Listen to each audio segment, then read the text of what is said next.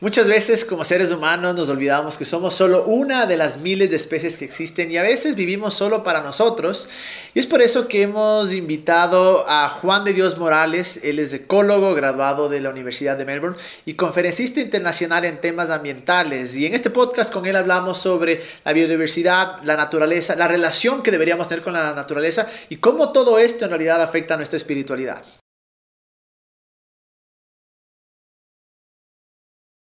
Juan de Dios, mi hermano, muchísimas gracias, gracias, gracias por este tiempo, loco. Fue increíble cómo nos, nos contactamos por Instagram y, qué hermoso poder eh, hacer un podcast contigo porque te digo, el tema que vamos a hablar eh, hoy día ha sido algo que me ha venido pasando en la mente desde hace tiempo y lo he pensado y lo he pensado. No sabía con quién hacerlo, no sabía cómo hacerlo, pero sé que ha sido una parte full eh, fuerte, por decir así, en mi vida, en mi pensamiento. Así es que gracias, gracias por estar acá.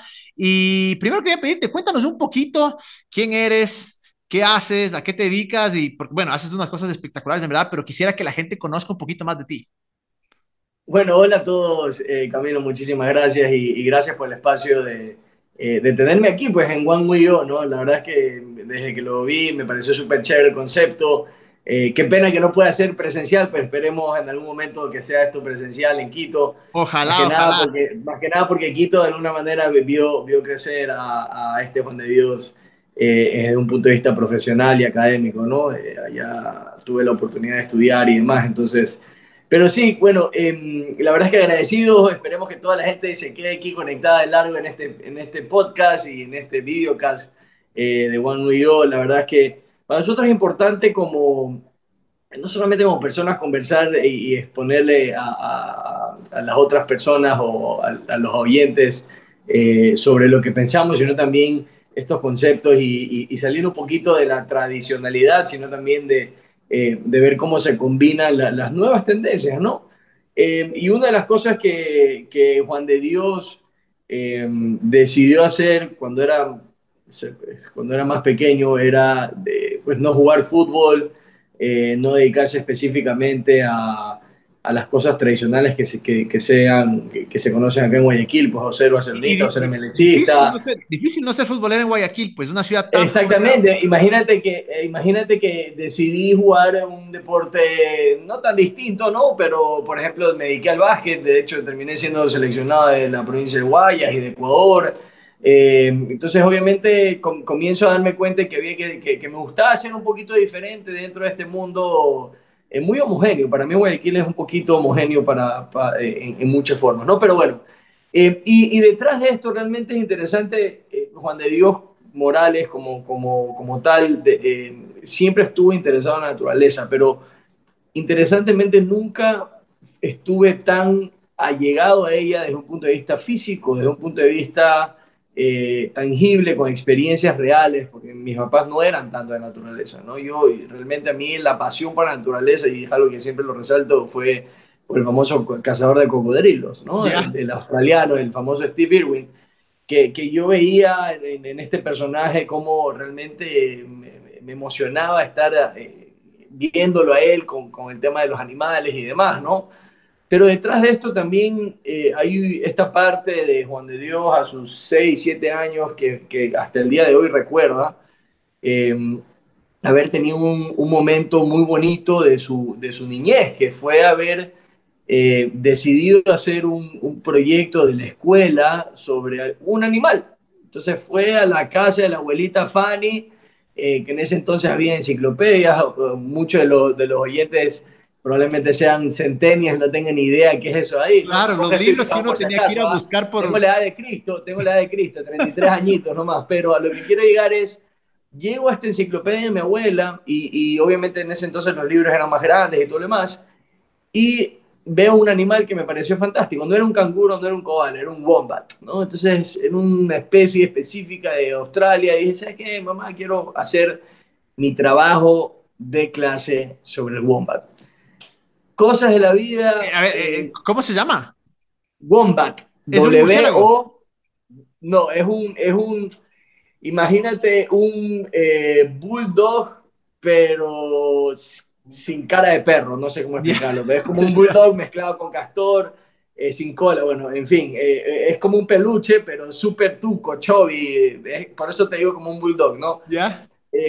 que solo habita en Australia, ¿no? Entonces, cosas de la vida, bueno, la naturaleza siempre me llamó, yo era el típico que hacía, que surfeaba acá en, Guayaquil y de repente veía a mis panas que botaban la basura en, fuera de la ventana del carro y es como, oye, los hacía frenar y entonces como que siempre hubo esa necesidad, pero no solamente como un tema ambiental.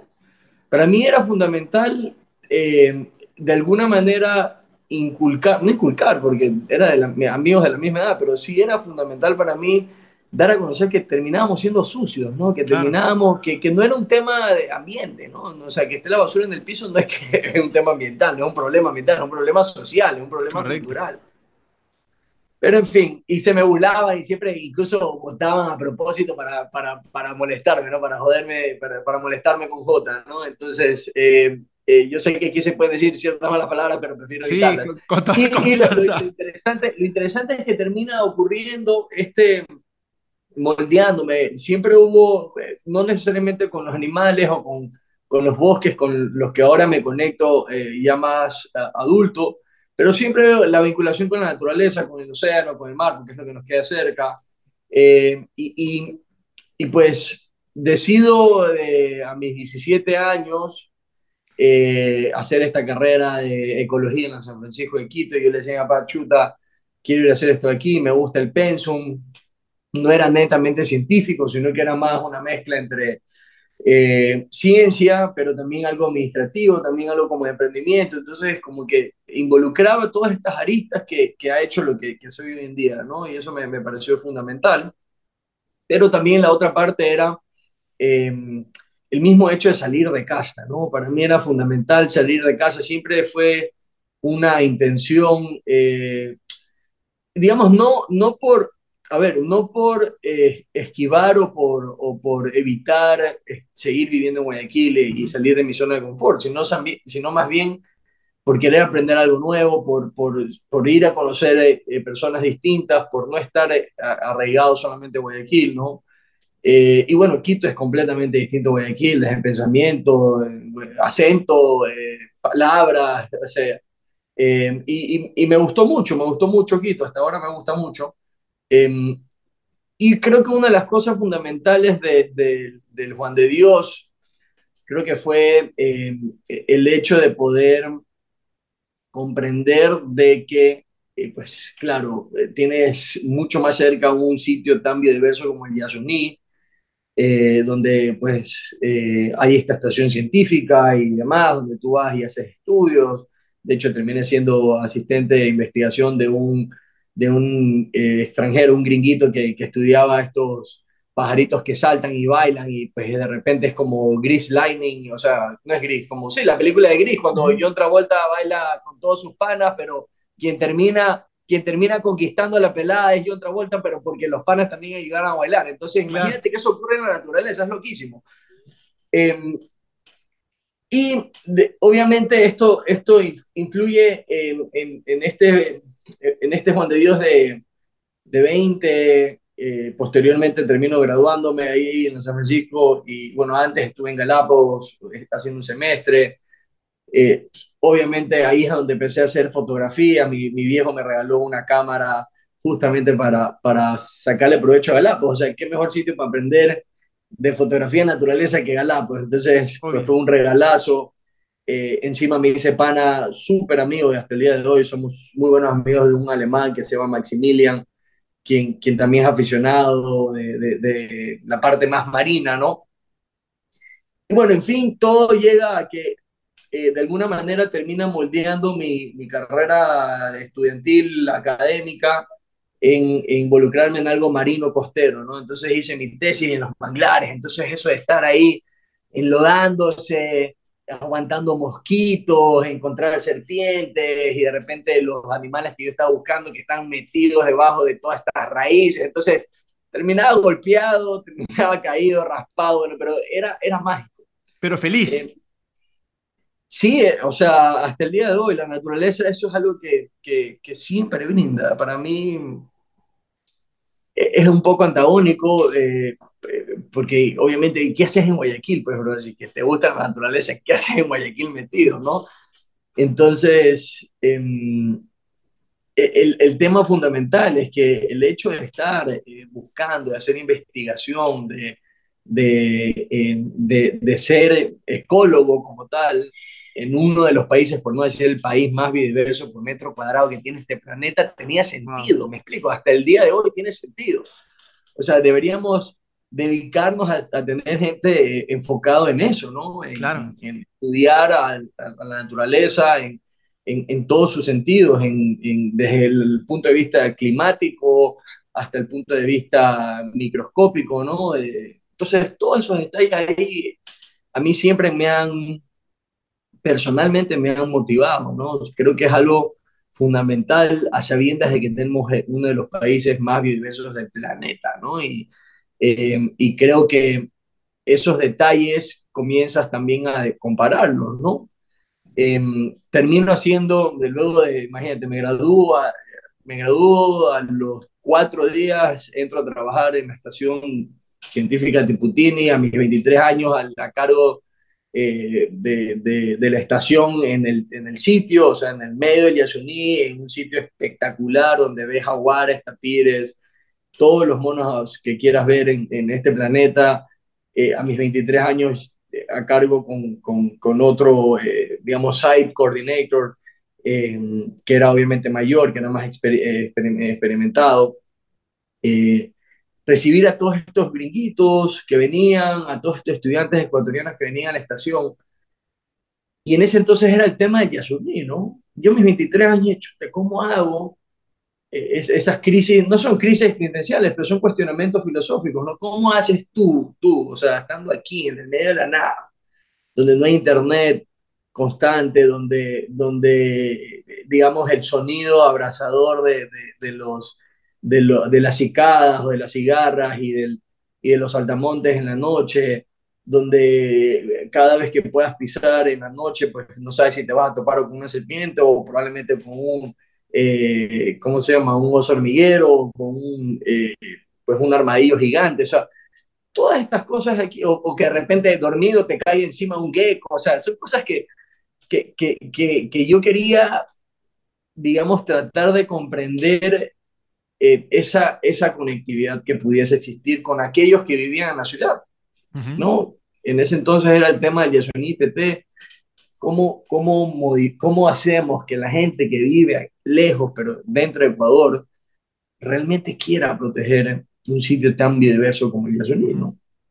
Y ahí es que decido, ¿sabes qué? No, me quiero ir a Australia, me voy a Australia eh, a hacer la maestría, enfoco mi, mi maestría en un tema de gestión ambiental, pero muy, muy enfocado en, en temas, en conceptos de, de ciudades biodiversas, de, eh, de, ¿cómo se llama?, de, de urban ecology, de ecología urbana, ¿no? En, porque, de nuevo, ¿no? Todo tenía sentido, pues, o sea, ¿cómo hago para que la gente de, de la ciudad quiera proteger a Unidos? Pues tenía que acercarlos con lo que está más visualmente cerca, ¿no? O sea, yo no le podía hablar a alguien del jaguar si es que nunca había visto un jaguar, pero claro. sí probablemente el bendito gorrión europeo en Quito, me explico, o del mirlo, de, o, o acá pues en Guayaquil eh, habían otra, otras especies, ¿no? Y al dato curioso, pues hago la maestría, eh, yo regreso, cuando regreso, me he dicho, regreso a Quito, tuve como seis meses, eh, entonces en esas cosas que caminas por tu cuenta y, y comienzas, bueno, y cuando digas, ya, chévere, hiciste tu maestría en Australia, viviste dos años allá, eh, fue un momento súper increíble, no solamente la parte académica, sino en la parte profesional y, y personal, pues eh, estuviste debajo de un orangután en, en, el Danum Valley Center, buceaste con tiburón blanco, hiciste, eh, conociste la gran barrera de coral, estuviste al frente del leopardo en Sri Lanka, o sea, estuviste en tantos sitios, ¿no? Tan magníficos, tan increíbles, tan fundamentales para darte a conocer o para comprender de que realmente eh, este planeta es hermoso. Uh -huh. O sea, e, es, es ilógico, es e, estúpido pensar en que queremos irnos a conquistar Marte cuando este planeta se merece tener todo el respeto y reconocimiento de... Eh, que se merece, porque es un planeta muy, muy lindo, la verdad. Eh, el regreso a Ecuador y chuta, piensa como piensan los emprendedores. Haz un FODA. ¿Cuáles son tus fortalezas? ¿Cuáles son tus oportunidades? debilidades y, amenazas que tienes tú como Juan de Dios. Entonces yo a mis 26 años hago esa movida y digo, bueno, ok, por aquí va, pero esta es mi pasión, esto es lo que me gusta, eh, por dónde puedo ir, aquí hay un nicho, bla, bla, bla. O sea, imagínate, temas de ecología, porque realmente yo, yo me mato eso cuando todos los, los, no sé si eres tú economista o eres eh, marquetero o eres comerciante. Negocios internacionales fue mi carrera o negocios internacionales, pero la palabra del famoso nicho, el nicho, el nicho nace realmente de la ecología, que es ese espacio en el que un individuo slash población de especies encuentran su spot exacto en todo este ecosistema. Entonces, ¿cuál es tu nicho? O sea, tú como, como ¿cuál es tu nicho? ¿no? Y eso hoy en día a mí me da gusto y, me, da risa también porque, porque, porque ya se comienzan a adoptar eh, palabras de ecología en el, en, el, en el, diario vivir. Me gustaría que tenga mucho más valor ya en la parte de, accionar, eh, pero en el diario vivir es como, no, pues ya ahorita estamos hablando del ecosistema económico, pues no, no funciona, como que algo está ocurriendo mal o la inseguridad, entonces eso influye en la, te, genera crisis económica, entonces el, el, sistema, el ecosistema urbano, como quieras llamarlo, tampoco, el ecosistema de innovación, ¿verdad? Que es el más famoso, ¿no? eh, comienza a fallar.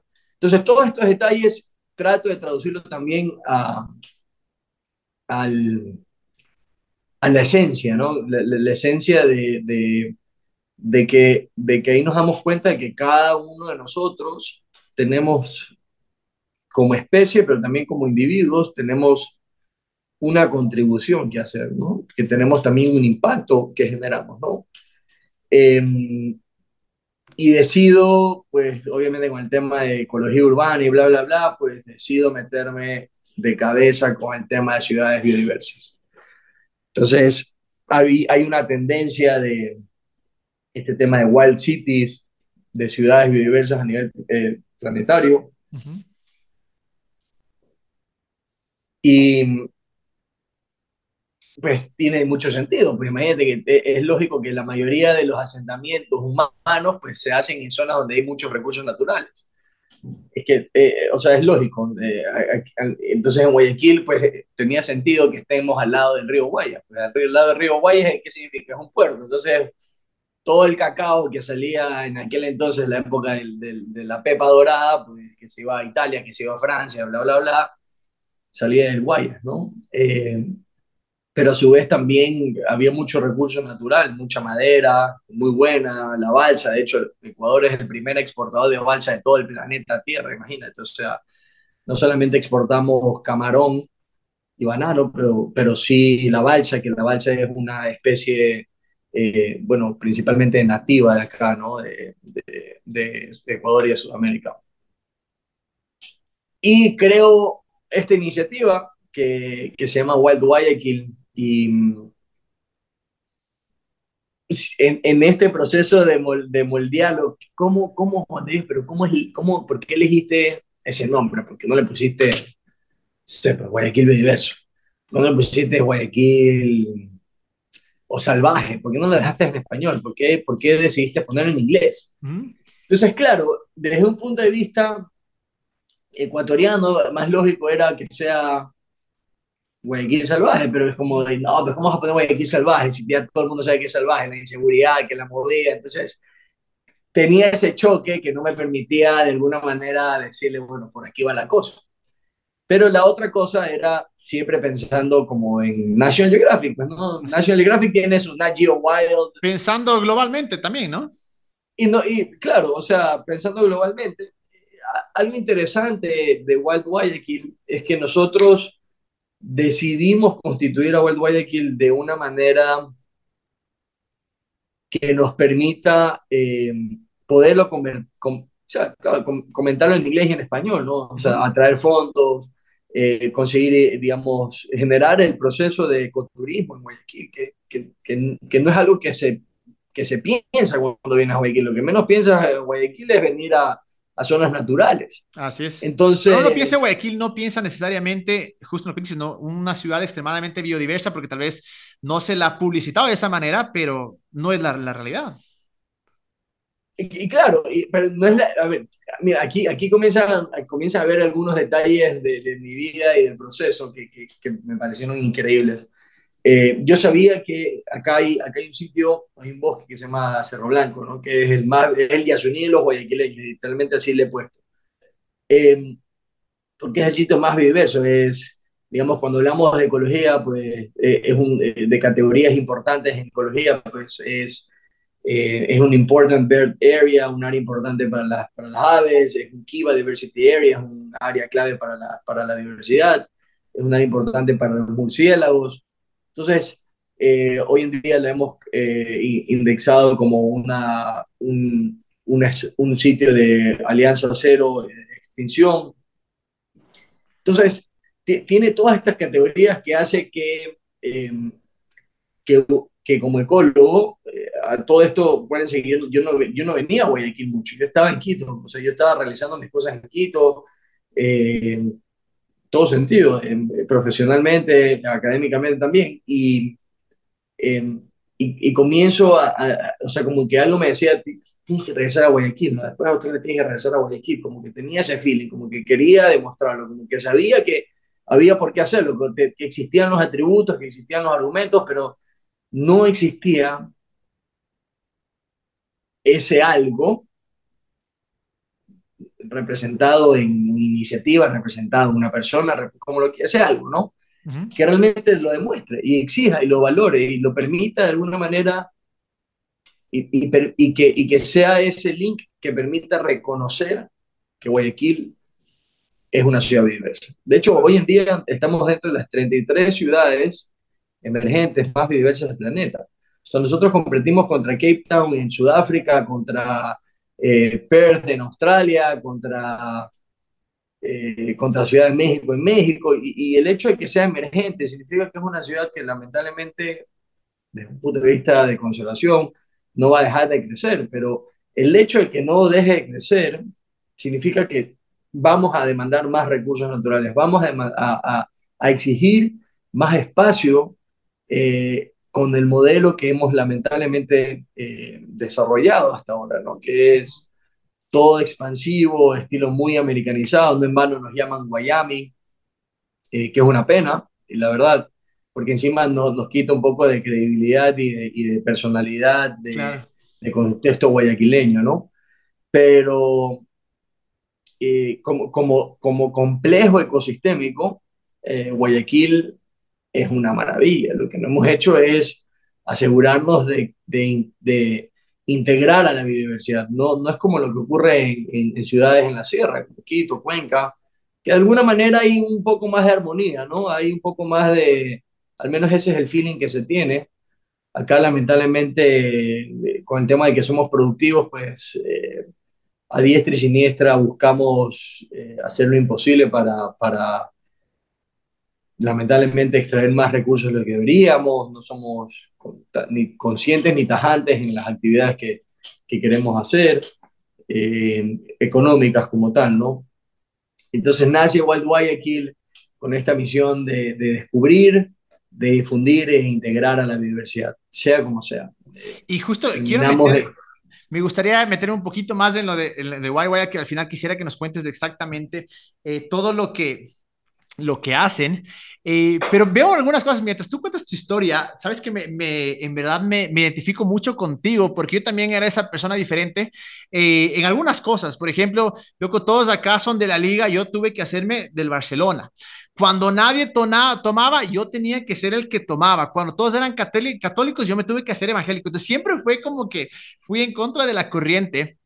Y, y obviamente es porque algo había dentro de mí que decía, tiene que haber algo más, tiene que haber algo más grande. Es decir, e, en mi camino, obviamente, me parece que tenemos caminos muy similares, pero diferentes al mismo tiempo. Es decir, tenemos una meta en la que decimos, por acá es donde encuentro esta manera de hacer que el mundo sea una vida mejor. Eh, para mí, obviamente, fue esta parte de Dios, ¿no? Es esta búsqueda de Dios, esta búsqueda, como me encantaba esta cosa que tú decías del nicho, de, de encontrar tu lugar, o sea, ¿dónde, where's your spot? O sea, y eso me fascinaba de decir, hacia allá es donde yo quería ir.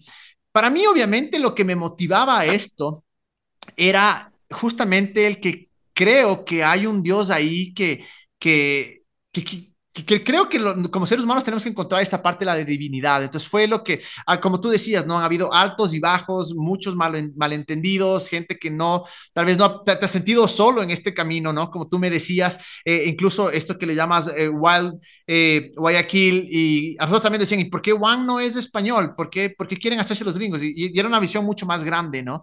Pero a mí lo que me mantuvo siempre, por decir así, era eso, ¿no? Quería que de cierta manera la gente pueda inspirar a que las personas puedan puedan eh, encontrar lo divino. ¿Qué fue esa cosa que te ha mantenido a ti o ese propósito que te ha mantenido para decir, a pesar de las circunstancias y lo difícil que ha sido y que tal vez estás completamente solo en esto o, no hay mucha gente que, que tal vez entienda o, o, que vaya en tu camino, ¿qué ha sido esa cosa que te ha hecho seguir adelante?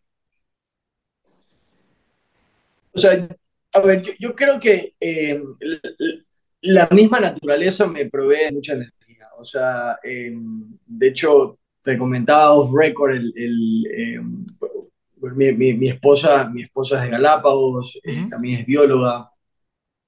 Y, pues, por ejemplo, la ceremonia de nuestro matrimonio, eh, la civil, pues fue en Galápagos y, fue perfecto en el sentido de que no solamente como el, aspecto de, de, la celebración, sino también que, que, nos dimos cuenta que la naturaleza tenía que ser parte de nuestro. Entonces, lo hicimos con el atardecer, la marea bajando, ella saliendo del manglar, o sea, parecía todo como un cuento de hadas, ¿no?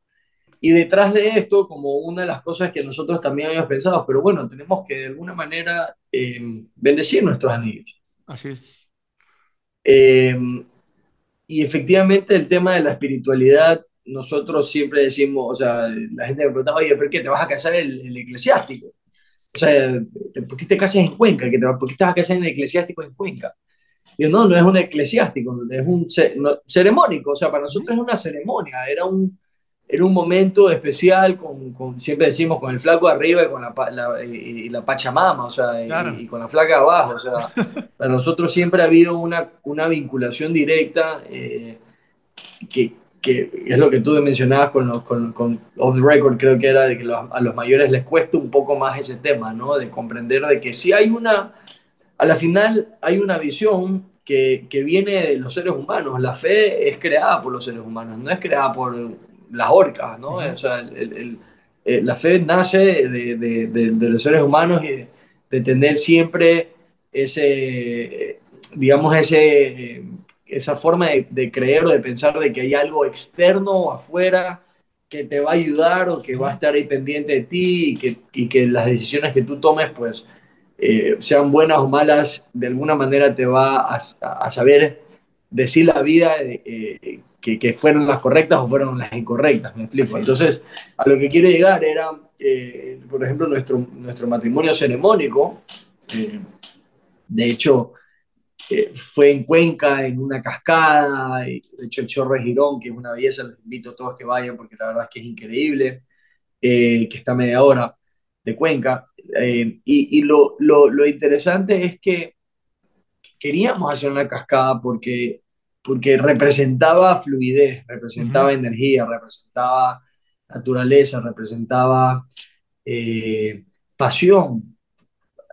Para mí, es interesante porque siempre escuchas estas, estas eh, digamos, estas palabras de convencimiento de ciertos emprendedores, de que buscas tu pasión y, y, si es que buscas tu pasión y encuentras que te paguen, pues entonces estás hecho. Que no es fácil, ¿no? Porque a veces la pasión puede ser muy idealista, puede ser muy idealista eh, y estamos en un mundo mercantilista, entonces tienes que tangibilizarlo en algo más como pues, real y, tanto en producto como en servicio, cuando comienza a ver todas estas dinámicas. Entonces, pero al final sí termina ocurriendo de que eh, la naturaleza inspira. O sea, para mí dejando a un lado el tema científico, porque pues pensar de que por qué esta lagartija de aquí, que es de la misma especie que la que está más adelante, está un poco más amarilla con verde que la que está más acá, que está amarilla con rojo, ya, ya desde un punto de vista científico como, wow, esa cosa hay que ver cómo se la mide. Pero desde un punto de vista humano, espiritual, es como, qué loco, qué increíble. O sea, es como que el man decidió vestirse de verde y acá de rojo. O sea, no hay pito, o sea, no hay pito, me explico. y, justo que... Justo quería contarte una parte mientras me dices esto, solo para, para, para, decir esto, que esto que tú dices de que simplemente la naturaleza es algo tan hermoso. Eh, algo ha sido dentro de mí que siempre me ha pasado esto. Yo puedo decirte que los momentos más espirituales, más divinos que he tenido, en realidad, por decir así, ha sido entre la naturaleza. Para mí no ha habido mejor plan, en verdad, eh, que, loco, irme a la playa, quedarme ahí al amanecer y simplemente ver las olas, sentir el, mar mm. Y sentir esta conexión con lo divino increíble. O al mismo tiempo, acá cerca de Quito hay Machachi. Eh, me acuerdo que me iba de noche, mis amigos estaban dormidos y solo salía a ver las estrellas, a sentir la naturaleza. Mm. Y para mí era algo que realmente me transformaba. Yo decía, esta parte de la naturaleza tiene que ser Dios ahí. O sea, ¿me cachas? Y, incluso obviamente por, por, mi, por mi trasfondo religioso eh, eh, en la Biblia, eh, muchas veces uno escucha vez tras vez tras vez estas referencias a la naturaleza, ¿no? Incluso en el, en, el relato mitológico de, de, la creación del Génesis, habla, ¿no? De primero creó la tierra, la luz y bla, bla, bla, y las especies y todo esto. Entonces, para mí siempre hubo esta, esta, esta parte increíble dentro de mi creencia religiosa que algo tiene que tener la naturaleza, que es Dios mismo en la naturaleza. En otra parte habla de cómo todo fue creado por Él, para Él y todo, que creo, para mí todo es relacionado, ¿no?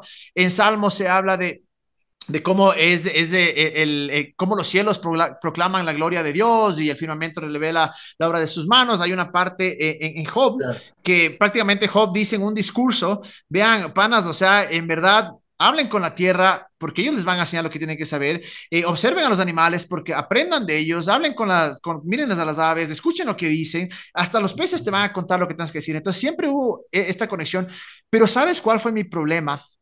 Eh, que, me encontré e, en este camino es que de cierta manera mi creencia me llevaba a que algo parecido a lo que tú decías de Marte, de que tenemos que dejar esta tierra e ir a Marte.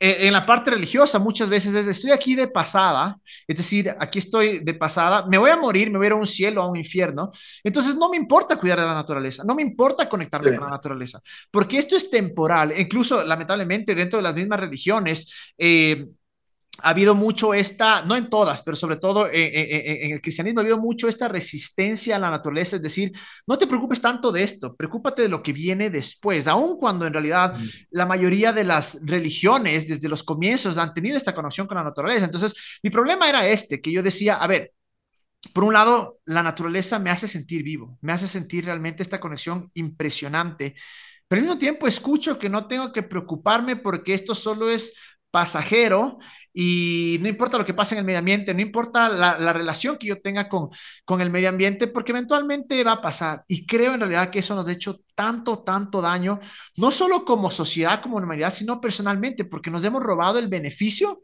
de poder experimentar esta conexión divina con la naturaleza.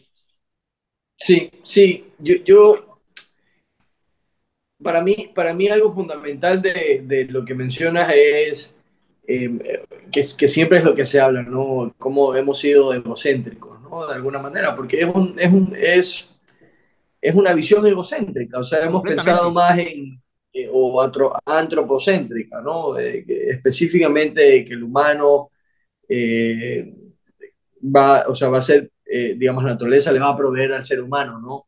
No, ¿En qué momento la, el, el humano le provee a la naturaleza? ¿Me cachas? O sea, ¿en qué momento hay eso? ¿En qué momento en la lírica o en el, en el, speech o en el discurso, eh, independiente de la religión, religión que sea, eh, en qué momento hay eso, ¿no? Eh, y para, para algo que me parece fundamental y que, que, son estos detalles que los ves en, en, los países asiáticos, con el hinduismo con, o con el budismo, a mí eso me parecía fantástico, ver cómo Hoy en día hay un tema de simplicidad. O sea, cómo nos volvemos voluntariamente simples. O sea, de hecho en inglés, en, en la ciencia, en, en, la parte académica, en las universidades, de hecho, eh, en una de mis clases justo habíamos hablado del voluntary simplicity, de esa voluntariedad que te lleva a la simplicidad, ¿no? O sea, de, dejar de utilizar De hecho, hay un, de, de, hecho, hay un documental en Netflix que se llama Minimalist. Claro, de Minimalist, claro, es buenísimo. Que, que lo recomiendo, hacen podcast también. Pero a lo que quería llegar es que, que efectivamente eh, incluso la, las mismas religiones acá deberíamos, las, occidentales deberían enfocarse en eso. Eh, tratar de, de, de, ser menos opulento. En principio eso es lo que, lo que, lo que, lo que Jesús eh, eh, trataba de, demostrar. ¿no? Acuérdense que él venía de una familia eh, pobre y bla, bla, bla, y nunca tuvo recursos y siempre andaba, digamos, hoy en día zarrapastroso, por así decirlo, ¿no? Sí, pues era de un pueblo que era completamente un pueblito enano Nazaret, que nadie sabía, realmente gente, gente muy eh, ignorante, gente muy pobre, como tú dices, exactamente. Y nos mostraba una manera diferente de vivir. Y mira, eh, eso por un lado, que era humildad, ¿no? Y todas las religiones son así, o sea, el, el, ¿cómo se llama? El, judaísmo, el islam, el, el, el muslim, eh, el, ¿cómo se llama? El hinduismo, el, budismo, todos parten por aquella persona que, que, que trata de, liberarse de todos esos, eh, esos artefactos materiales, de desmaterializarse que, es la palabra adecuada, ¿no? Porque que te vuelvas más, más especie, más humano, o sea, realmente tratar de, de tener eh, menos en el sentido de pertenencia, pues es lógico que tienes que tener una casa, pues tú, hasta una abeja, un, las hormigas pues tienen sus nidos, tienen sus casas, es lógico que eso tengas, ¿no? Pero ya desde un punto de vista material, de accesorios, de, de tereques, ¿no? Que, que, eh, comienzas a darte cuenta de que no, es, no son tan necesarios. Pero por otro lado, eh, por ejemplo, en la parte católica como tal, el famoso, la encíclica del, del, del, padre de ahora, eh, el, el, famoso Laudato Si, hace un llamado a, a, todos los católicos a que, a que realmente comiencen a eh, integrar a la biodiversidad, a la naturaleza, dejar de ser extractivistas como tal, dejar de tener esa visión. Entonces, eso, eso también perdón, no, sé si en, la parte evangélica ocurre lo mismo.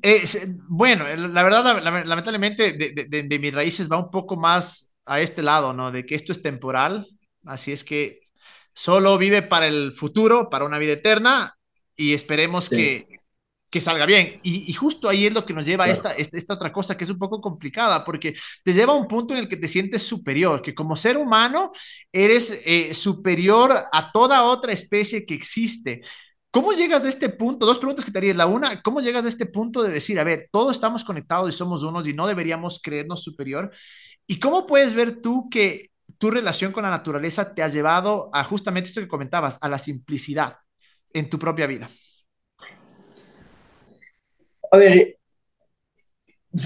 a ver yo creo que algo, algo que valía la pena resaltar es el mismo hecho de que, el, de que las pues, las personas, mm, yo, creo que nunca he tenido la sensación de que soy superior a un cocodrilo o al, no sé, pues, al, a los gusanos de tierra o las lombrices de tierra, ¿no? Pero, pero yo sí creo que ahí ha incidido mucho la parte científica, ¿no? Al comprender de que cada uno tiene su función, de comprender de que cada uno tiene su nicho, ¿no? De comprender de que cada uno tiene un rol fundamental en el planeta.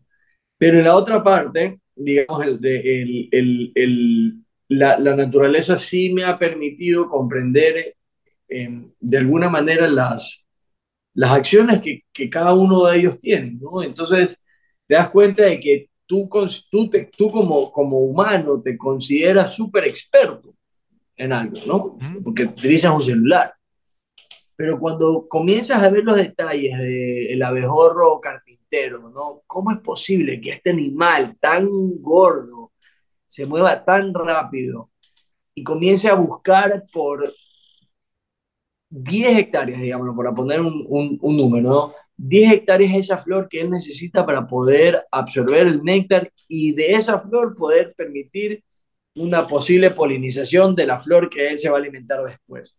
¿O cómo es posible que él tenga este, este, este bicho de aquí tenga la capacidad de encontrar el, el, el rumbo para llegar a su, el hueco o al nido que él mismo hizo con sus propias mandíbulas en un tronco que es demasiado duro. Entonces comienza a, a, identificar todos esos detalles y dice, pucha, estamos fregados nosotros, o sea, eh, no, no somos nada, me explico. Entonces, ahí, ahí te das cuenta, de ahí te das cuenta de que cuán simple puede, cuán simple puede llegar a ser la vida y cuán, eh, y, y, cuán eh, digamos, eh, la, estoy tratando de encontrar la palabra adecuada, iba a decir efímero, pero esa no es la palabra, eh, cuán, eh, cuánto menospreciamos a la naturaleza, porque creemos que esas especies son X, porque no son pilas, porque no tienen barcos, porque no tienen carros, porque no han creado la luz, ¿no? Pero, pero hermano, o sea, el hecho de hacer un hueco, encontrar una flor que en el medio de, de 10 hectáreas, teniendo un tamaño de menos de, de, de 2 centímetros,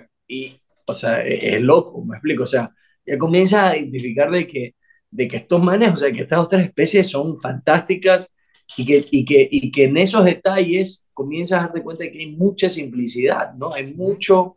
De, eh, en esos detalles encuentras la simplicidad. Imagínate lo, que, lo, lo antagónico, lo, lo, ilógico que estoy diciendo. Tantos detalles me llevan a encontrar simplicidad. Uh -huh. y, y, ahí es cuando te das cuenta de que la naturaleza te provee esos detalles. O sea, es como la planta que tienes atrás tuyo, ¿no? O sea, tiene varias formas, pero solamente tiene tres colores. Entonces, ah, qué chévere, ya me decoró la casa, me explico. Claro. O sea, como... Y es simple, pero es simple, es una planta, es una simple planta, me, me explico, ¿no? Entonces, ¿Tú por ahí que, va la cosa. ¿no? ¿Tú crees que podríamos eh, ser una mejor sociedad o, o, o, ir un poquito más allá, ser mejores humanos en realidad? Eh, si dedicáramos más tiempo a inspirarnos y a imitar, por decir así, a, a, a la naturaleza, ¿me entiendes? Me refiero a que, por ejemplo, vemos como tú decías, ¿no? Eh, eh, dentro de la naturaleza de las diferentes especies, y tú puedes corregirme en esto, vemos cómo hay esta, este sentir de hermandad, este sentir de amor, este sentir de construir juntos, de trabajar juntos, de, de, de coexistir. Eh, pero en los humanos como que no hay mucho eso, ¿no? ¿Crees que tal vez de cierta manera si nos volveríamos mejores humanos, si es que nos conectáramos más con la tierra, eh, si volveríamos a esta simpleza, por decir así como tú decías, pero eh, abundancia del, que también que nos brinda la naturaleza? No sé si me entiendes un poquito hacia dónde voy. Sí, sí, sí, sí, a ver, eh, a ver, solo como para, para cortarte un poco la vida, la naturaleza es no hay, no hay, no hay, la naturaleza es salvaje, o sea, en el sentido de que, eh, claro, la coexistencia existe, pero, o sea, si es que lamentablemente ese abejorro se encontró ahí un, un, un, ave que se lo quiso comer, se lo manchó y se lo manchó, me explico, y salado tú, ¿no? Pero claro. eso se llama evolución, ¿no? Existe coexistencia porque, a ver, yo creo que es un, es un, es un tema que obviamente eh, lo armonizamos porque es una armonía que existe. O sea, de repente el abejorro, si no hubo quien se lo come, pues llegó a la flor y la flor se polinizó y él llegó a su casa y pudo este, sobrevivir un día más, ¿no? Uh -huh. eh, esa es como la armonía natural, ¿no? Pero, pero, o sea, digamos, si pensamos en un cocodrilo, pues, alimentándose de un, de un ave, una cría, un pichón de una garza, pues eh, eso es salvaje, pero... Claro si no existiese esa, si no existiese esa cría de, de garza o ese pichón de, de, garza, pues el cocodrilo no crece. Entonces, pero lo que quiero llegar, eso igual es, es coexistir. O sea, es coexistir. O sea, igual, de nuevo, cada uno tiene su nicho.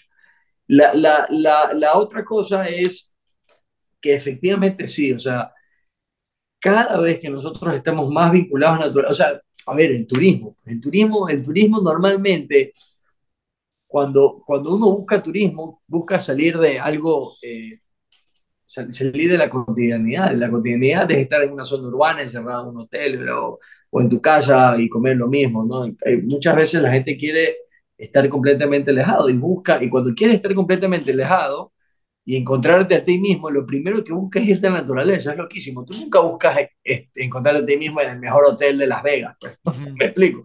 O sea, vas a Las Vegas vas a farrear, pero claro. ya están todos los hoteles. Pero cuando tú quieres hacer tu, tu ese, ese, ese me time, te vas Exacto, ese tiempo tuyo, al medio de la Amazonía. Desconectas, claro. Claro, te vas al medio de la Amazonía. Entonces, cada vez que vienes de allá, todas las, o sea, todas las, las respuestas a, a, las preguntas, oye, ¿cómo te fue? Chuta, no te imaginas, hermano, o sea, la pasé increíble, fue fantástico desconectarme, pero conectarme con la naturaleza, eh, o sea, sentir esa energía, o sea, la naturaleza es 24/7, no para, o sea, 6 de la mañana está despierta con el sonido de las aves, 7 de la noche está despierta con el sonido de las ranas, o sea, es, e, es fantástico, o sea, es, eso es increíble. ¿Qué es lo que nos está faltando a nosotros como sociedad ecuatoriana? Y obviamente esto lo podemos over, eh, sobre, sobrepolar, eh, sí, eh, extrapolar, perdón, es que efectivamente em, no, es, no estamos siendo tan eficientes en la forma de cómo gestionamos o cómo ejecutamos nuestras actividades económicas. Uh -huh. eh, el mismo hecho, o sea, deberíamos pensar hoy en día el mismo hecho de eh, salir a farrear, si vamos a salir a farrear, ¿será que es posible que me pase viendo mi pana y hacemos carpooling? ¿Será que es posible que me pueda ir en bicicleta si quiero ir a la tienda a comprar algo? ¿Será que, o sea, todos esos detalles a la final de alguna manera reducen eh, el impacto que tenemos cada uno como ciudadanos, ¿no? En la naturaleza, en el planeta pero también el mismo hecho de que no, no, por ejemplo, las nuevas construcciones, seguimos construyendo de la misma manera y desde hace más de 80 años, entonces no puede ser posible que sigamos construyendo de la misma manera cuando, eh, cuando ya la, la, digamos, a ver, yo, yo, algo, algo que hay que dejar de precedente aquí es, nosotros en un mundo globalizado ya sabemos lo que está, lo que está ocurriendo en China, en Europa y las, las cagadas que se mandaron ellos, nosotros como países sudamericanos tenemos la, el derecho, el deber y la capacidad de moldear y poner y formar nuestro ejemplo de desarrollo. Y la no oportunidad, tenemos que copiar. Claro, la oportunidad, de, la oportunidad de aprender de los errores de otros. Claro, porque no le hemos cagado. Claro. Porque no le hemos cagado. Ellos ya la cagaron. O sea, ellos vienen acá a tratar de darnos plata para no cagarla más. Entonces, pero pues, entonces si es, que, si es que tenemos, distinto sería que esto esté ocurriendo en, en, el siglo XIX. Me explico, que donde no había internet, donde no había un celular, yo ponía, o sea, que yo pongo Google y a ver qué está pasando ahorita en China, me sale qué está pasando ahorita en China, o sea, y ahorita ya sé qué está pasando en China, ahora es como, ok, si no quiero que eso ocurra, entonces, ¿de qué manera nosotros, como Ecuador, como ciudad, como Quito, Guayaquil, Cuenca, como queramos llamarlo, comenzamos a nosotros realmente proponer. Uh -huh. Porque encima mucha gente se ha ido a vivir afuera, mucha gente ha, ha regresado a, a, al país para, para implementar todas esas cosas que vienen aprendiendo de afuera, ¿no? Para, para sacar del status quo, para salir del, molde, del modelo de siempre. Y obviamente comenzar a estructurar la, las, digamos, los ideales, los conceptos que nosotros necesitamos para que nuestra ciudad sea lo más parecido a, nosotros, ¿no? Para que, para que se acomode a las necesidades nuestras, no a lo que nos a lo que deberíamos estar. O sea, nosotros seguimos pensando, y nuestros políticos siguen pensando que, que el modelo a seguir es un Estados Unidos, y hace años que no es el modelo a seguir Estados Así Unidos. Es. Y el modelo a seguir es eh, Alemania o, o, o, Francia, hace años que no son ese el modelo seguir. Si ellos quieren parecerse a nosotros, ellos quieren entender todavía naturaleza, ¿por qué, diablos, ¿por qué diablos no nos enfocamos a que ellos se comiencen a parecer a nosotros? ¿Por qué nosotros no somos los modelos de ellos? Y ahora, o sea, eh, me, es que... me, parece increíble. Ahora, traigámoslo un poquito a la parte personal, porque lo que me dices, me, o sea, me encantaría que en verdad como sociedad captemos de esto y podamos ir hacia allá. Pero en la parte personal, ¿qué podemos hacer nosotros en el día a día que, y prácticas, obviamente, que nos lleven a, a aportar positivamente a la armonía o al equilibrio entre los seres humanos y la naturaleza? Vale, yo creo que una es, primero, eh, reconocer, reconocer que estás en un país mega diverso, reconocer que estás en una ciudad donde, donde, donde compartes eh, con mucha diversidad, no solamente de especies o de animales o de plantas, o de flora, lo que quieras, sino que también diversidad cultural. O sea, Ecuador es, es un, es, es, un sitio con, con ah, diversidad cultural. Ahí te hago un paréntesis. Justo dentro de la pregunta es, ¿qué tan importante es conocer en realidad eh, la biodiversidad en la, que, en la que vivimos, porque no todos sabemos en realidad cómo nos afecta esto, el, el conocer y estar al tanto de esto.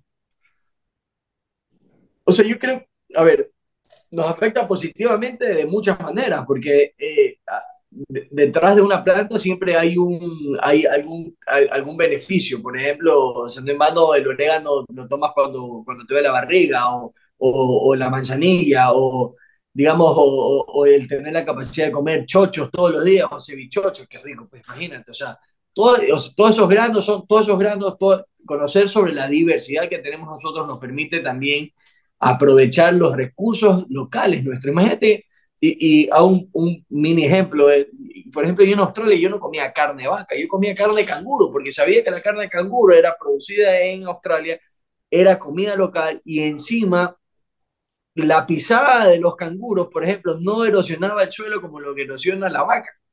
Entonces, a lo que quiero llegar, si nosotros ponemos un ejemplo acá, nosotros deberíamos comer mucho más cuy, deberíamos comer más alpaca o llamas, deberíamos eh, acá en la costa pues tratar de ver cómo se produce venado, porque son los animales que realmente son parte de nuestro, ecosistema, no debería, o sea, hacia allá deberíamos, hacia por eso te digo, hacia allá deberíamos apuntar, porque es, es lo nuestro, o sea, es, es lo más autóctono, ¿no? Eso por un lado. Y desde un punto de vista ciudadano como tal, pues e, e, el, hecho de, de, pensar, a ver, nosotros estamos dando por eh, sentado de que todos los días se va, te vas a levantar y vas a escuchar al gorreón europeo, que, que es el, que, el famoso gorreón que siempre lo ves en la calle cantando todos los días. Estás asumiendo que eso va a ocurrir. Estás, estás dándolo por sentado, o sea, es como cuando uno no asimila o no agradece por haber tenido el día que tuviste, así haya estado horrible el día. O sea, estar agradecido con, con, con la vida, ¿no? Estar agradecido con, con, con, el día que tuviste, o sea, estás respirando, bro. O sea, miren lo que sufrimos en la, en la pandemia. Claro. O sea, e, es, o sea, gracias a Dios, gracias a Dios y a la Pachamama. Eh, nadie de mi familia cercana, pues tuve pérdidas, ¿verdad? O sea, eh, o sea y, hubo mucha gente que perdió familiares, entonces es, loquísimo, o sea, estar agradecido em, de, de, contar con esas aves todos los días, imagínate, todos los días a las 6 de la mañana que yo vivo aquí cerca del manglar, pues siempre me levanto con las diferentes aves, que aquí es como, oye, esa, obviamente yo como, como super nerd, pues siempre estoy tratando de decir, oye, esta vez, ¿cuál es esta? El año pasado. Entonces, como que estoy así siempre llevando mi registro, esta, esta vez, ah, no, esta, sí, no, esta vez sí vino este año, el año pasado, ahora lo tenemos. Entonces, comienzas a reconocer, comienzas a identificar, a, a, empatizar, porque hay que ser empático. Eh, y, y, y, claro, eh, a veces cuesta con los seres humanos, a veces cuesta incluso entre familias. Tú te peleas con tu hermano, te peleas con tu hermana, eh, con tus padres, o discutes, ¿no? O sea, discusiones que, que, que, no necesariamente terminan en algo bueno, ¿no? Entonces, de alguna manera yo sí creo que la naturaleza te ayuda a, a ser más, eh, más paciente. A mí me ayuda a ser paciente a pesar de que llega un momento de que ya pero aún así como, ay, así, necesitaba esta dosis de naturaleza y, y, yo creo que por eso es que he sido mucho más paciente de lo que pudiese ser, la verdad. Claro. Eh, sí, yo, yo, creo que la gente tiene que saber cuán biodiversa su, eh, es Ecuador, o sea, que la gente tiene que estar pendiente de eso, o sea, no solamente por, ay, qué lindo los pajaritos, no, es porque realmente es nuestro asset, ¿no? Es nuestro, es nuestro asset, o sea, es como la gente viene a Ecuador no por, eh, por venir a, no sé, pues a, a, comprar flores. Claro, eso es un negocio, ¿no? Pero la gente no viene a Ecuador para comprar flores, la gente viene a Ecuador por su naturaleza. Primero van a Lapo y luego van a la Amazonía, ¿no? Y de, paso van por ahí por Quito, o vienen a Cuenca o a Guayaquil. Pero la gente conoce Ecuador por su, por su asset principal, que no me acuerdo cómo se dice en español, pero por su, por su activo principal, que es, eh, que es la naturaleza. Imagínate no, y, Entonces, es, algo que te digo como ecuatoriano, realmente no, no tomamos mucho en cuenta muchas veces. Eh, se nos está yendo un poquito el tiempo. Tengo unas preguntas más, Juan Dios, porque creo que podríamos hablar de largo, de largo, de largo. Eh, es impresionante ver en realidad la conexión que existe entre el bienestar humano y el bienestar de la naturaleza, de, de, otras especies. Te escuché que tú decías Dios y la Pachamama. ¿eh? ¿Te consideras una persona espiritual, una persona religiosa? Eh, ¿Cuál es tu trasfondo? ¿Cuál es tu, tu, perspectiva, por decir así, de lo divino? A ver, yo sí considero que soy espiritual. Eh, yo sí creo que, que, de una u otra manera hay, hay un Dios. Eh, no es que le dedico mi tiempo o mi fe o demás, pero sé que hay un Dios que, que, que, que nos ayuda de alguna manera a encontrar dirección. Creo también que hay una Pachamama para mí. Para, yo siempre, eh, ventajosamente, tanto mi papá como mi mamá han sido fundamentales en, el, en mi desarrollo personal eh, y, y, considero que ambos tienen un, un, un rol, un, un, rol fundamental como familia, o sea, para mi familia. O sea, mi papá es que era solamente el que proveía, mi papá y mi mamá han trabajado y, y, y los dos han sido como súper enfocados en sus cosas, han desarrollado, se han desarrollado profesionalmente y bla, bla, bla. Pero también eh, e, eso me ha permitido a mí considerar que, que, hay, un, hay, un, hay una hembra y un macho, ¿no? Que hay, que hay estas dos, que, estos dos géneros que, que influyen en, en mi, mi, toma de decisiones, que, que, que, desde un punto de vista espiritual, pues eh, yo lo veo obviamente en lo divino, lo traducido, eh, digamos, en el Dios, pero, pero que lo aterrizo, lo aterrizo como buen eh, ecólogo o, o en, en, la Pachamama, ¿no? En lo tangible, en la tierra, en los árboles, en los insectos, ¿no? Eh, no creo en que de repente si me voy a morir me voy a convertir en un cocodrilo o un, no sé, pues una garza, eh, pero me encantaría, por ejemplo, en que sí, que en el, en el, en el momento que me toque partir de este, de este planeta, que me entierren en un, en, o sea, que me, que me cremen y que me lleven a un, al, al bosque, ¿no? Al bosque seco, ¿no? Que, que me esparzan y que me convierta en, en, en parte de la naturaleza, ¿no? Eh, y sí. Increíble. Eh, te corté antes en una preguntita, solo brevemente, eh, justo te decía, ¿cuáles son aquellas cosas tal vez que hoy por hoy podríamos aplicar para decir, puedo hacer esto para que podamos ah, okay. en realidad eh, seguir en esta mejorar. con la, ajá, mejorar o seguir. Sí, sí, sí. Eh, a ver, vamos a hacer eh, paso uno. Paso uno es efectivamente reconocer que Ecuador es, es un país biodiverso. Paso número dos, hay hábitos. Eh, creo que una de las formas más fáciles de reducir nuestro impacto en la naturaleza y sacarle provecho positivo, por así decirlo, es crear buenos hábitos que nacen de la organización, como te decía, ¿no? El hecho de, de ver cómo eh, hacer carpooling si que te vas a una fiesta o eh, tratar de ir más a áreas naturales sin, sin ser tú muy eh, incidente o porque hay, mucha gente que va a las áreas naturales pero de repente va en motocross y hace pedazos los páramos y anda por donde sea, entonces es como que no, pero se quiere ir a la naturaleza pero, pero ser respetuoso con ella, puedes ir caminando, ir a dormir allá, hacer camping, ¿no? Si vas a hacer fogatas, asegúrate de no hacer un incendio, ¿no? Todos esos detalles ahí, ¿no?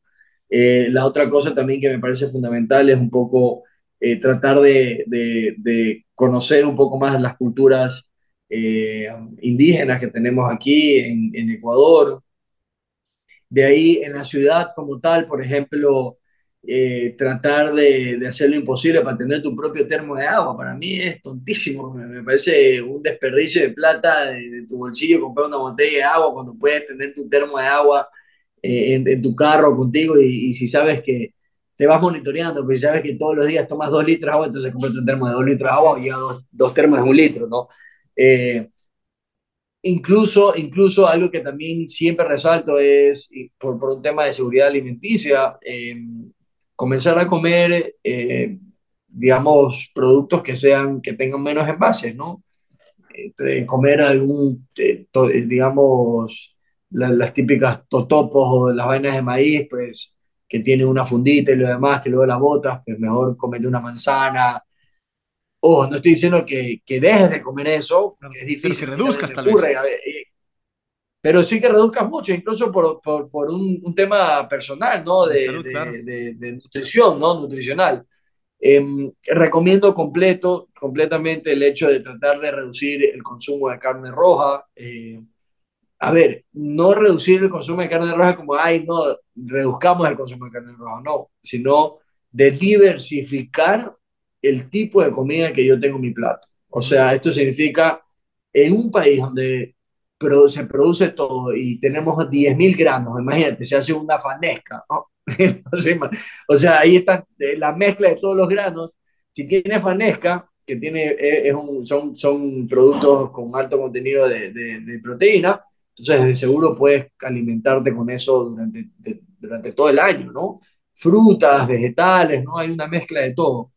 Pero eso, eso no significa que, o sea, lo que quiero llegar es que sabes que come un día, un día, no un día no comas carne roja, ¿no? Que es la que más afecta. Carne, pollo y pescado, pues también Ser más conscientes de todo lo que hacemos.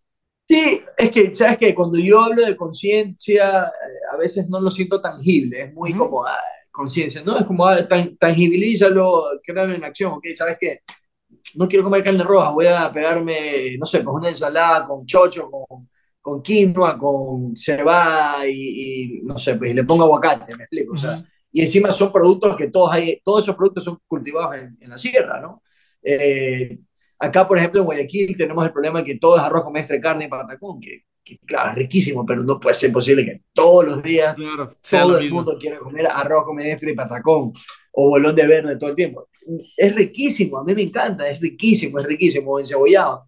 Entonces, claro, e, e, e, ese tipo de cosas es fundamental también, ¿no? El, el, alimento, más que nada. Y en el caso ya económico de, de, de tu proyecto, o de tu emprendimiento, o de tu empresa donde trabajes, pues reducir lo que más puedas de, de todo, ¿no? Si es que vas eh, a, digamos, un tema de marketing, pues trata de que tu diseño estratégico de branding o de publicidad no, no sea el típico de eh, papeleo o volanteo, sino que trata de ser mucho más ideal, o sea, más innovador en, cómo presentas tu producto, tu proyecto, ¿no?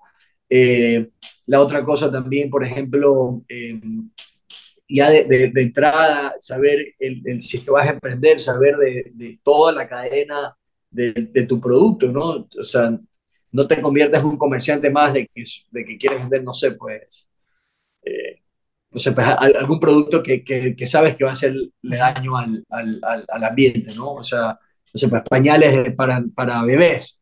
¿no? Entonces, ah, chuta, ¿sabes qué? Mejor quiero hacer pañales de tela y quiero darle servicio a estas personas de que no laven ellos mismos el pañal de tela, sino que se los doy yo. Entonces ya comienzas tratando de, de hacer algo distinto, de, de, la típica, en vez de, de botellas plásticas, que, que, generes un tema de refill de, tu producto, de tu jabón, etcétera, etcétera, etcétera. Hay una serie de cosas que ya que puedes hacer, ¿no? Eh, y siempre venir a la naturaleza, eso es algo que también quiero aprovechar a todos los radio, iba a decir radio escuchas, pod, escuchas, eh, que por ejemplo, si, si, a la naturaleza, nosotros como Wild Wild siempre estamos eh, invitando a la gente de Quito cuando tenga. Cuéntanos justo esto, eh, Juan de Dios, ¿dónde te podemos encontrar y dónde podemos encontrar Wild Guayaquil? Sí, nosotros estamos en todas las redes sociales, es sencillito, ponen Instagram, arroba wild salvaje, eh, y somos los primeros en salir. Eh, ahí, ahí tenemos una serie de cosas. Recientemente publicamos un libro, eh, bueno, el libro de aves, eh, que es una belleza, la verdad que hace un compendio increíble, luego de un proyecto de investigación de 4, 450 días que la idea no fue solo quedarnos en ciencia, sino que también traducirlo a un, de, un lenguaje mucho más digerible para un niño de 8 años hasta un señor de 80 años o señora de 80 años, ¿no? La idea era que todos puedan leer, que todos puedan entender, que todos puedan recordar, tener buenas memorias eh, de, de, aquellos momentos en que Guayaquil era un poquito más salvaje, ¿no? Más natural. Eh, y de hecho aquí lo tengo, no sé si lo puedo mostrar. Sí, claro, claro, muéstralo. Aquí está justo el libro, este aquí es el tomo de aves. Buenísimo. tengo el tomo de mamíferos, son una belleza los dos libros. Eh, son tomos que, que, son fáciles de llevar, son súper handy, eh, tiene imágenes increíbles, de hecho se las voy a mostrar para que, para que no se queden con la pica, o más bien para alentarlos a que se animen, a adquirirlos cuando puedan. Y si alguien quiere adquirirlo, eh, te pueden, pueden contactarles a través de la página, ¿verdad? Que se nos contacten a, de la página, nosotros hacemos entregas en todos lados, todavía no estamos en librerías, porque obviamente las librerías a veces tienen ahí sus, sus cosas, pero lo del lado positivo es que sí hay apertura, eh, con las librerías, lo que queremos hacer principalmente es que la gente lo adquiere directamente con nosotros. Algo interesante es que el 10% del ingreso, de la contribución de, de, de, de ustedes hacia al momento de adquirir los libros está destinado a continuar nuestro proyecto. De hecho, hicimos una alianza recientemente con la Fundación Cóndor Andino para investigar sobre el primo hermano del, del, del Cóndor Andino acá en Guayaquil.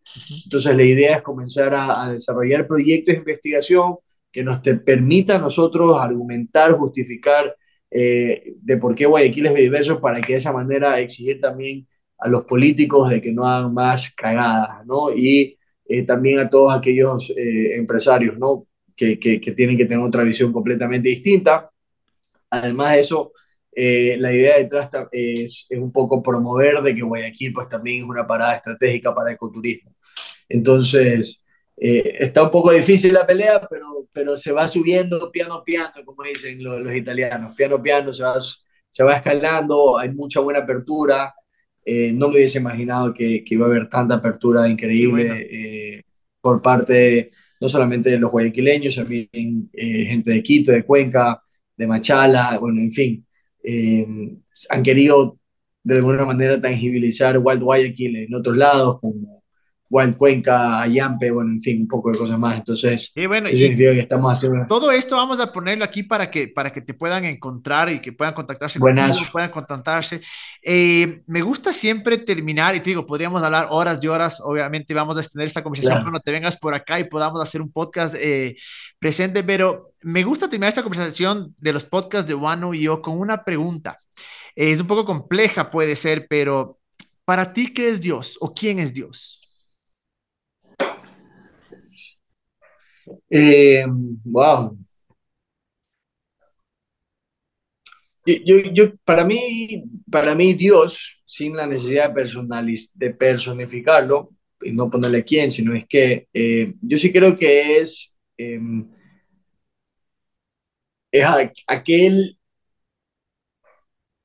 digamos, ser que te permite de alguna manera tener fe y, y creer en algo más. ¿No? Eh, que, que, que, está reflejado en, en, esta segunda vida o está reflejado de alguna manera en esta conexión con, con la naturaleza. ¿no? Para mí siempre, eh, siempre Dios ha estado vinculado con la naturaleza y hemos hecho un mal en no darnos cuenta de aquello. Eh, entonces, creo que, que, por ahí va la cosa. Es más como un, como un, como un que de energía, de, de, de fe, de, de, hacia dónde puedo ir, pero dónde estoy ahora y, y, cómo Él de alguna manera te puede dirigir, ¿no? A pesar de que no es que tengo una íntima relación con Él, pero, eh, pero sé que está ahí, me explico. Entonces siempre es como alguien que está ahí, o Él, o, o algo que está ahí. Sí, muy bien, muy bien. Y gracias, gracias, Juan de Dios, en verdad.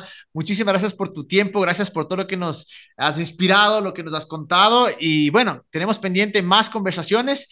Así es que ojalá que todos puedan ir a visitar tu perfil, visitar lo que haces para en realidad juntos, ¿no? Seguir adelante para poder seguir siendo mejores seres humanos y como siempre creo, ¿no? Esto de que todo en realidad es de cierta manera espiritual y que, y que todos podemos estar conectados. Así es que gracias, gracias Juan de Dios y nos veremos en otro podcast seguro. De seguro, muchísimas gracias a todos y pues nada, mandando un, un saludo súper fuerte a todos mis, mis amigos quiteños. Fue mi segunda casa por mucho tiempo, así que chévere, siempre Tienes que volver, tienes que volver.